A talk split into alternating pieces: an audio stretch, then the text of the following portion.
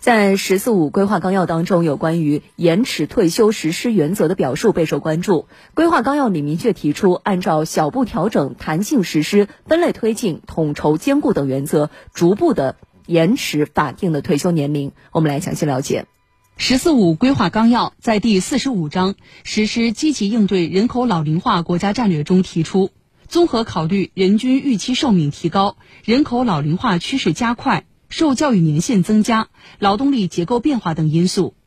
按照小步调整、弹性实施、分类推进、统筹兼顾等原则，逐步延迟法定退休年龄，促进人力资源充分利用。从人均预期寿命提高看，新中国成立后，特别是改革开放以来，我国经济社会发生了巨大变化，人们生活水平和平均寿命都有了较大幅度提高。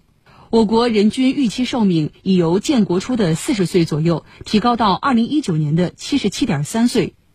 其中与退休年龄直接相关的城镇居民人均预期寿命已超过八十岁。但是我们国家这个退休年龄的政策呢，从一九五一年出台以后呢，目前已经有七十年了，一直没有调整过。所以呢，现在这个退休年龄政策呢，和我们的人均的预期寿命的这种变化呢，还是。不相适应的。从人口老龄化趋势加快看，二零一九年底，六十岁及以上人口占总人口比重已达到百分之十八点一。预计“十四五”时期，老年人口将突破三亿，从轻度老龄化进入中度老龄化阶段。从受教育年限普遍增加看，新增劳动力中接受过高等教育的比例超过一半。平均受教育年限不断延长，已达到十三点七年。受教育年限提高，意味着劳动者开始工作的年龄不断推后。这个退休年龄不变的情况下，意味着他实际的工作的年限会相应的缩短。这从一定程度上呢是劳动力资源的一种损失，啊，也是人力资本呢没有得到有效充分的利用。从劳动力结构变化看。我国劳动年龄人口数量从二零一二年起开始出现下降，年均减少在三百万人以上，并且减少幅度在加大，预计“十四五”期间还将减少三千五百万人。在就业结构性矛盾日益加剧的情况下，部分地区和行业招工难问题较为突出。综合考虑了这些因素啊，啊，我们需要对于现行的这个退休年龄政策进行适当的调整。使退休年龄政策呢能够有利于人口、经济和社会的协调发展。延迟退休，这事关大家的切身利益，所以也确实引发了高度关注。央视连日也派出多路记者在河北、山东、安徽等地就延迟退休这个话题展开了采访。我们听听大家对这个事儿怎么看。毕竟我这个年龄段里的这个，就身体原因吧，应该呃延迟个一两年应该没问题。我觉得可以三到五年一个过渡期吧，直接呃五年是不是时间有点长呢？呃，对于延迟退休，我个人可以接受三到五年吧。我觉得应该支持国家的这种延迟退休的政策，但是也是希望能有一个弹性的规定。对于延迟退休，如何延迟，延迟多少，自然是关注度最高。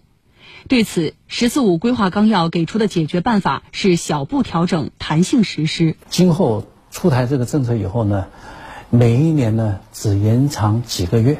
啊，这样的每年逐步的延长以后呢，来达到我们预期的延长的这个年龄的那样一个要求。对于延迟到多少岁退休，很多人的接受程度也是不一样的。金维刚则表示，延迟多少不会一刀切，采取了弹性实施的方式，啊，也就是说呢，充分考虑到每个人的。呃，不同的情况和他们的意愿，啊，允许个人呢有一定的选择的权利，也就是说呢，允许个人，呃，根据自身的一些情况，啊，选择提前退休的时时间。金维刚介绍，延迟退休改革将在统一实施的基础上，结合我国的现实国情、文化传统以及历史沿革等情况，增加弹性因素。允许个人根据自身情况和条件选择提前退休的具体时间，充分体现改革的灵活性和包容性。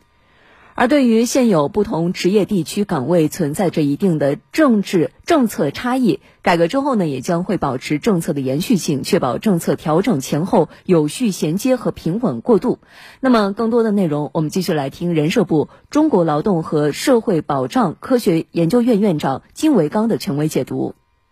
在具体的延迟退休年龄的时候呢，也不会采取齐步走的方式，而是针对不同的群体。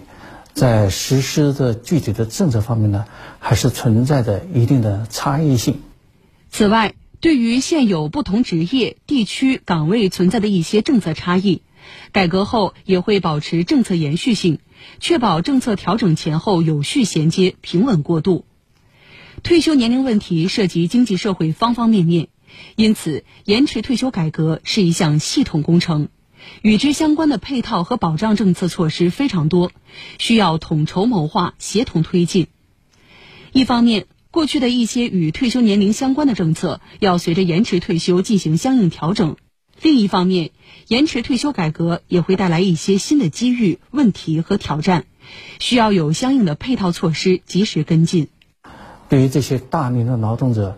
提供一些相应的职业技能的培训。或者是对他们，呃，创业，啊，提供这方面一些政策的扶持和社保的补贴，同时呢，对于大龄的失业人员，在再就业方面呢，给予更加优惠的一些政策，来帮助他们实现再就业，解决这方面的一些实际问题。